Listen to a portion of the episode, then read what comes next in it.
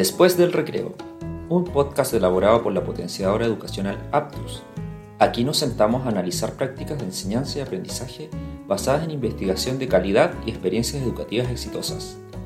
También escuchamos a actores educativos que están aplicando estos conocimientos. Así, este podcast busca entrelazar la investigación y la práctica en las aulas para ayudar a docentes directivos y profesionales a mejorar la educación. Bienvenidos a nuestro quinto episodio. En este capítulo nos enfocaremos en hablar de estrategias efectivas de enseñanza que han sido reconocidas como promotoras de aprendizajes duraderos por la ciencia del aprendizaje. Esto lo haremos principalmente en base al libro Enseñanza Efectiva, Herramientas de la Ciencia Cognitiva para el Aula de Puya Agarwal y Patrice Bain. Aprovecho de contarles que el 12 de noviembre de 2022 tuvimos el privilegio de contar con la participación de una de las autoras de este libro, Puya Agarwal, en nuestro seminario internacional Research Ed.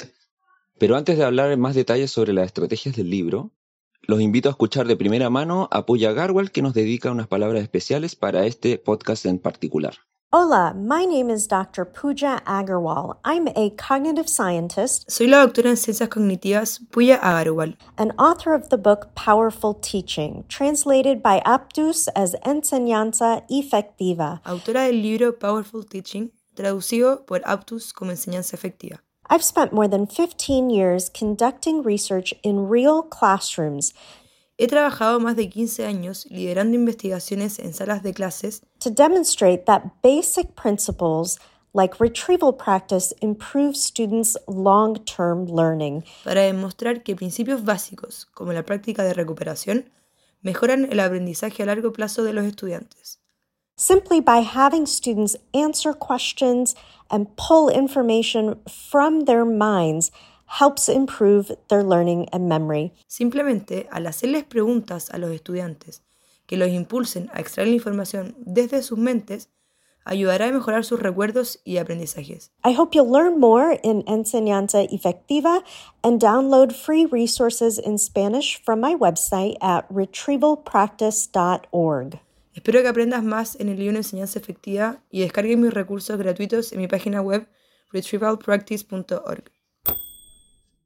Agradecemos a Puya por el trabajo de difusión que ha realizado durante varios años sobre la ciencia del aprendizaje. Como nos cuenta, ella tiene una página web donde comparte documentos especialmente elaborados para difundir prácticas basadas en evidencia a profesores y directivos. Varios de estos recursos los hemos traducido al español y están disponibles también en nuestra página web aptus.org/publicaciones. Las temáticas específicas tienen que ver con la práctica de la recuperación, la práctica intercalada, la práctica espaciada y cómo fomentar la metacognición en los estudiantes. Y son justamente algunas de estas estrategias en las que vamos a profundizar en este capítulo. Para profundizar en este tema, le pedí a una persona que tiene larga experiencia formando profesionales, profesores y académicos que me diera su opinión sobre este libro y la utilidad de las estrategias que plantea. María Gracia González es psicóloga educacional, coach ejecutivo y magíster de educación de la Universidad de Sheffield. Trabaja en Aptus hace varios años como coordinadora de capacitación y formación continua. Además, es una de las diseñadoras y coordinadoras de nuestro diplomado para formadores de docentes. María Gracia tuvo la posibilidad, junto a Tamara Canesa, nuestra subdirectora académica de Aptus, de exponer en Research Ed, dando a conocer toda la experiencia que han acumulado ambas en la formación de formadores de profesores. Hola, mi nombre es María Gracia González. Hoy estoy aquí para hablarte de uno de los libros de educación que leí en el último tiempo y que he disfrutado muchísimo. Enseñanza efectiva de Puya Garwal y de la Patrice Bain. Yo soy psicóloga educacional y uno de los grandes regalos que he tenido en la carrera es que he podido hacer clases en todos los niveles. Y desde ahí siempre ando buscando herramientas efectivas que me permitan hacerlo mejor y aportar más al desarrollo de otros. Y bueno, este libro tiene eso. Una de las primeras gracias que tiene es que es una investigación aplicada, es decir, va combinando muy bien todo lo que está atrás del cómo aprendemos con estrategias muy concretas que puedas ocupar en la sala de clases. En un mundo en el que buscamos tener evidencia de todo, porque estamos llenos de cosas que aparentan ser, pero que no lo son, este libro responde súper bien a eso, porque presenta cada estrategia de enseñanza basada en esta ciencia de aprendizajes y te explica por qué sirve y qué de eso es lo que sirve. Y de eso se trata. está organizado en relación a cuatro herramientas de poder. El nombre es maravilloso porque desde el primer momento te indica que es algo importante.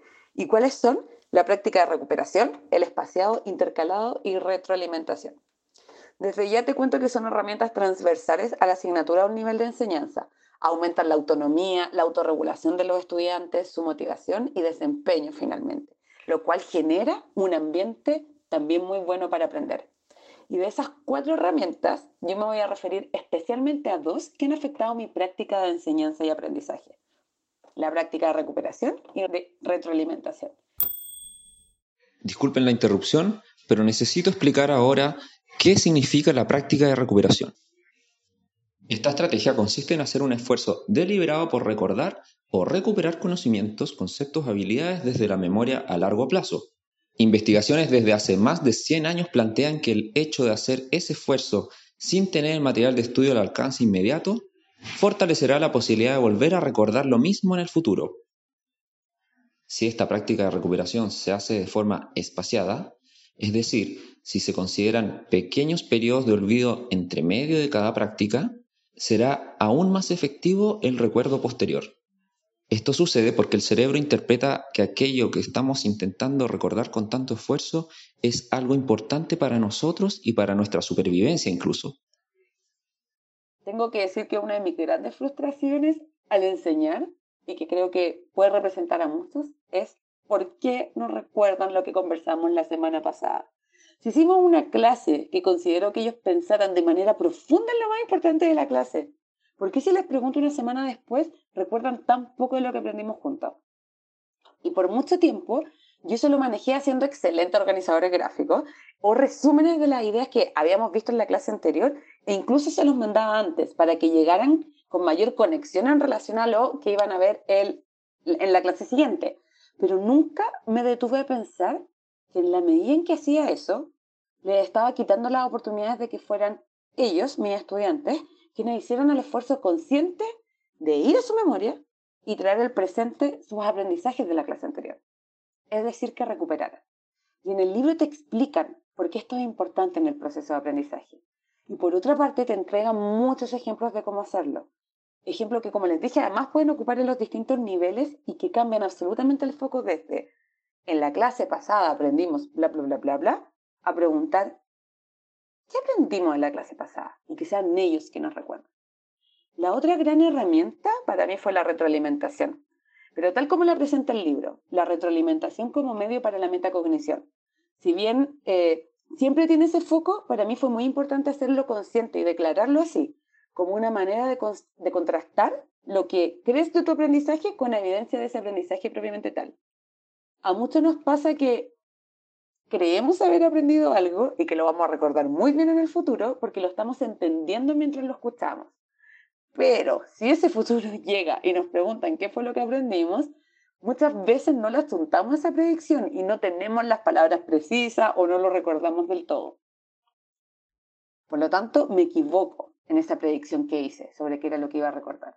Y aquí aparece la retroalimentación como tan buena herramienta, porque le voy ofreciendo oportunidad a mis estudiantes de que contrasten esa predicción que hacían sobre lo que iban a aprender y que también lo estaban aprendiendo con evidencia concreta, que les vaya a permitir ir mejorando ese, ese juicio, pero a su vez también que puedan hacer algo diferente para ir asegurando que lo que recuerden en el futuro sea más preciso y mejor. Es decir, que también tengan un mejor aprendizaje. Willa y Patricia entregan muchas herramientas para desarrollar esta metacognición con los estudiantes. Yo partí hace algunas semanas con algunas, con mis estudiantes más complejos, que para mí son los de tercero y cuarto medio. Estamos ocupando incluso unas láminas que dicen alerta de metacognición. Y eso ya los centra. Pero lo que estoy haciendo es preguntarle cuánto creen ellos que van a recordar y qué es lo que quieren recordar. Y me he sorprendido como solo esas dos preguntas, cuando las recuperamos en la clase siguiente, de verdad que han hecho que recuerden mucho más y que incluso ellos se sorprenden y que recuerden mejor. Finalmente quería hablarte de mí como aprendiz.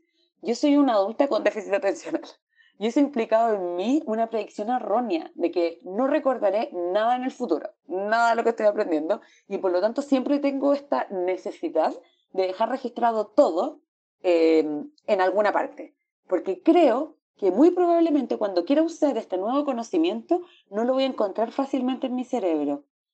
Para mí este libro significó darme cuenta que si quería ese conocimiento y que quería que estuviera disponible para mí en diferentes momentos, tenía que hacer esfuerzos intencionales por organizar lo que estoy aprendiendo y recuperar lo que voy leyendo, escuchando cada cierto tiempo, incluso los nombres de autores o de las personas que los dicen. El libro me, me a encontrar estrategias para eso, pero lo principal fue darme cuenta de que tenía que hacerlo. Y ha sido un gran desafío, pero muy alentador el darme cuenta que estaba equivocada. No era que no iba a recordar, era que no estaba ocupando buenas estrategias y más bien no estaba practicando ni la recuperación, ni el espaciado, ni el intercalado, ni la retroalimentación. Le agradecemos mucho a María Gracia por compartir tan valiosas experiencias. Ahora me gustaría complementar sobre lo que dijo María Gracia respecto a la retroalimentación y cómo ésta puede ayudar a la metacognición de los estudiantes, es decir, si ellos pueden identificar bien o mal lo que saben y lo que no saben. Pero antes que nada, ¿qué es una buena retroalimentación?